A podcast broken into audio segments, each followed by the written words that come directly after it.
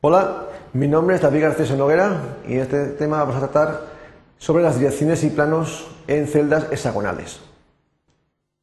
Primero hablaremos de posiciones atómicas en redes cristalinas hexagonales. A continuación trataremos direcciones cristalográficas en redes en celdas hexagonales. Y por último trataremos planos cristalográficos en celdas hexagonales. Bien, en la celda unidad hexagonal se utilizan cuatro ejes en lugar de tres, a diferencia de las celdas cúbicas. Ahí podemos ver en la figura el eje A1, A2, A3 y C, en su vertiente positiva y negativa. Las unidades de posición se expresan como cuatro distancias separados cada uno con comas. También hay diferencias cúbicas en que eran solamente tres números, aquí tenemos cuatro para identificar posiciones. Para garantizar la uniformidad entre las direcciones y los planos, se ha acordado que se cumpla siempre que la posición A1 más la posición A2 se iguala a posición menos A3. Modo de ejemplo, podemos observar este primer punto. Tiene las coordenadas 1, menos 2, 1, 1. Se cumple esta regla anteriormente expresada. Eh, A1 más A2 en este caso sería 1 menos 2 es igual a menos a 3. En este caso es 1 igual a menos 1. También, al igual que en las celdas cúbicas, también se puede observar cómo los valores negativos no se colocan como tal, se colocan con un palo encima del número, una pequeña raya.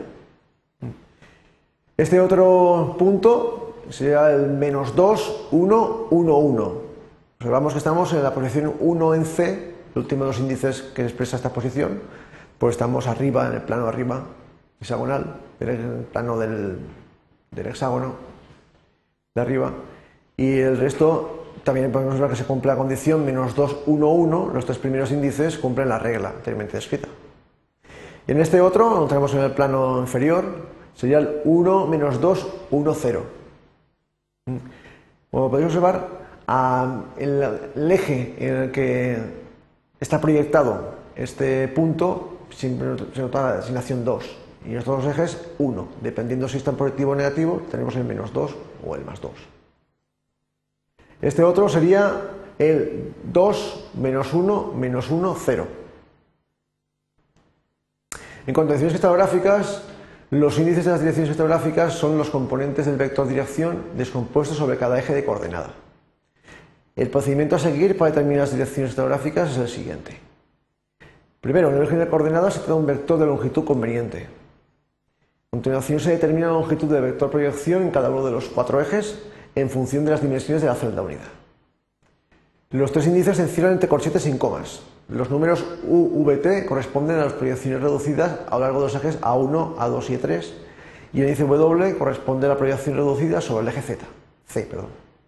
Para garantizar, al igual que en, posiciones, la uniformidad entre direcciones y planos, se ha acordado que el componente U más V se iguala a menos T. Tenemos varios ejemplos. Podemos observar esta dirección que parte de origen, sería la dirección menos 1, menos 1, 2, 1. Esta otra correspondería al 1, 1, menos 2, 1. Se puede observar que se cumple la regla anteriormente descrita. Esta otra sería la 1, 2, menos 1, 1. Eh, más ejemplos. Aquí tenemos las direcciones o los planos basales de la celda. Ya sería la menos 1, menos 1, 2, 0. Esta sería la menos 1, 2, menos 1, 0. Y esta sería la 2, 1, 1, 0. En cuanto a planos cristográficos, para identificar planos cristográficos en celdas hexagonales se utilizan los índices de Miller-Bravais. El procedimiento a seguir para determinar los índices de Miller es el siguiente. Primero, escoger un plano que no pase por el origen. Dos, determinar las intersecciones del plano en base a los ejes A1, A2, A3 y C, cristográficos. Esas direcciones pueden ser fraccionadas. A continuación, construir los recíprocos de estas direcciones. A continuación, despejar fracciones y determinar conjunto mínimos enteros. Los tres índices se encierran entre paréntesis sin comas, eh, con las intersecciones HK y L. Los números son los índices de Miller de un plano que está viendo para los ejes A1, A2, A3 y C. Estos serían índices de Miller-Bravais. Como ejemplo, tenemos este plano, que corresponde al plano basal.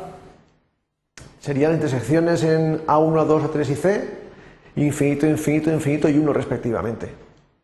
Los recíprocos, 1 partido por infinito, 1 partido por infinito, 1 partido por infinito y 1 partido por 1.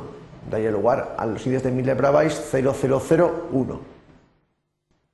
En este otro plano, las intersecciones son 1 menos 1, infinito, infinito, respectivamente en A1, A2, A3 y C. Los recíprocos serían 1 partido por 1, 1 partido por menos 1, 1 partido por infinito y 1 partido por infinito. Tendría lugar índices de Miller 1 menos 1, 0, 0. Anotación de la, de la raya encima del 1 en lugar de negativo, hay que tener, siempre en cuenta. Más ejemplos, aquí tenemos este plano, este plano las intersecciones serían 1 infinito menos 1 infinito, los recíprocos 1 partido por 1, 1 partido por infinito, 1 partido por menos 1 y 1 partido por infinito, y los Miller serían 1, 0, menos 1 y 0. Y en este último plano, las intersecciones en A1, A2, A3 y C son infinito 1, menos 1 infinito, los recíprocos 1 partido por infinito, 1 partido por 1, 1 partido por menos 1 y 1 partido por infinito, y los siguientes de Miller serían el 0, 1, menos 1 y 0. Resumen, convencionalmente se ha establecido que para asignar posiciones, direcciones y planos se usen cuatro números enteros o índices. Los valores de los índices se determinan basándose en un sistema de coordenadas cuyo origen está situado en un vértice de la celda unidad y cuyos ejes A1, A2, A3 y C coinciden con las aristas de la celda. Los planos en celdas en unidades hexagonales se indican por los recíprocos a las intersecciones axiales del plano, seguidos por la eliminación de fracciones y son conocidos como índices de Miller para Weiss.